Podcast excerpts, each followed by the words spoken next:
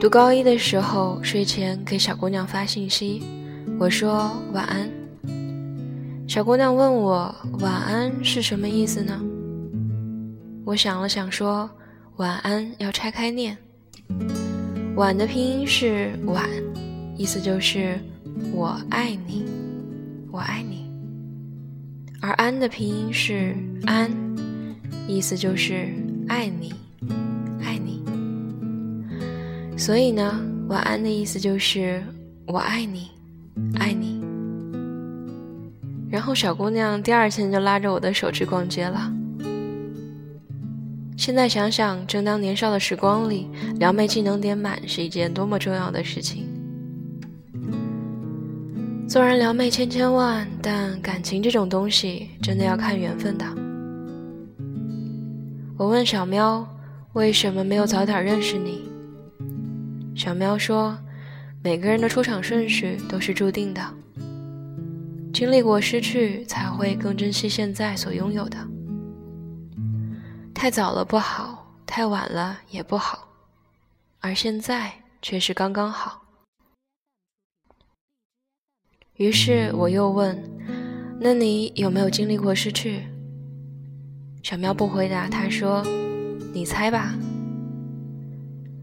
跟小喵认识刚不久，但却有种与君初相识犹如故人归的感觉。应该是冥冥之中注定了一些什么东西吧。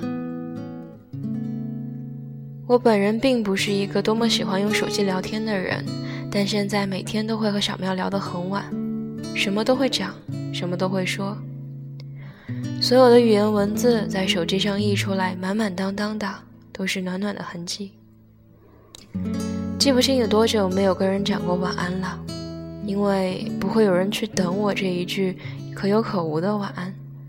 但现在小喵出现了，我不知道它会不会在每天夜里对我的晚安有所期待。我只知道每天跟小喵讲晚安已经成了我的习惯。哎，时间不早了，想要睡了。睡吧睡吧，小喵晚安哈。嗯晚安，好梦。